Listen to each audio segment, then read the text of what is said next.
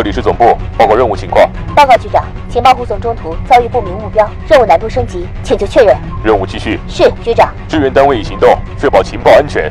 收到。元气少女已前往指定位置，预计五秒内完成准备工作。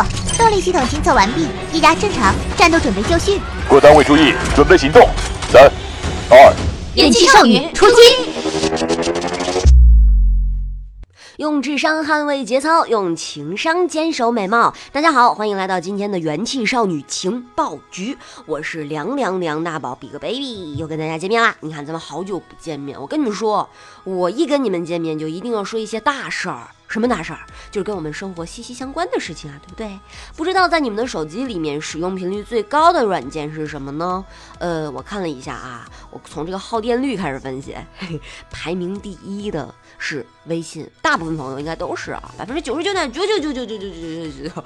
对，为什么呢？因为它不仅承担着我们日常的社交功能，对它联系着我们的朋友啊、客户啊，哎，还有家人啊等等，是这种情感的维系。同时呢，它还承担着我们能够在上面摄取一些知识、摄取信息的这样的一个任务。那最最重要的一个功能呢，就是它的订阅号功能。在六月二十号的时候，它发生了一次重大的更新。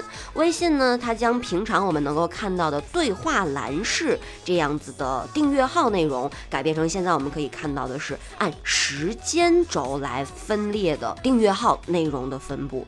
那这样的变化，我们可以发现啊，点击右上角的这个列表按钮，其实还是可以回到以前的列表模式进行阅读。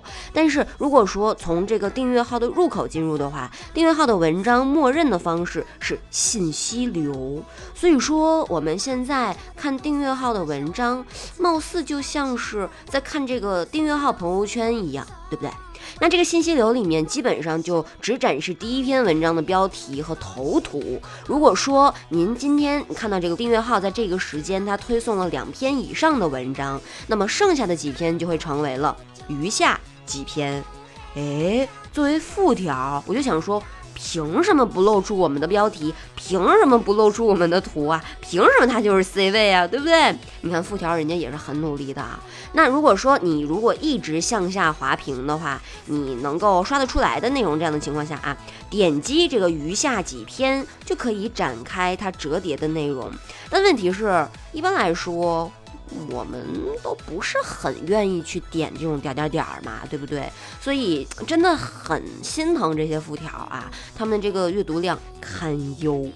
不过这么来看，如果说有一些商家他投了这一个微信公众号的二三四副条的广告的话，那影响就很大了，这样就有点亏了。那如果说大家都不点的话，那你的效果又在哪里呢？对不对？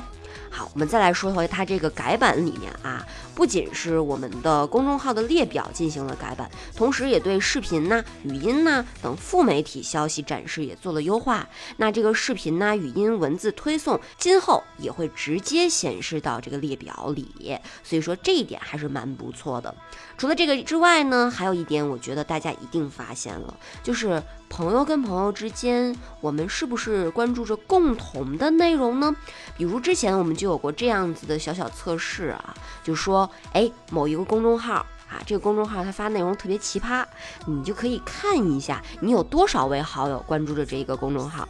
那在这一次的更新里呢，我们可以看到有多少位好友已经阅读过这篇文章了。所以说，哎，这个还蛮不错的。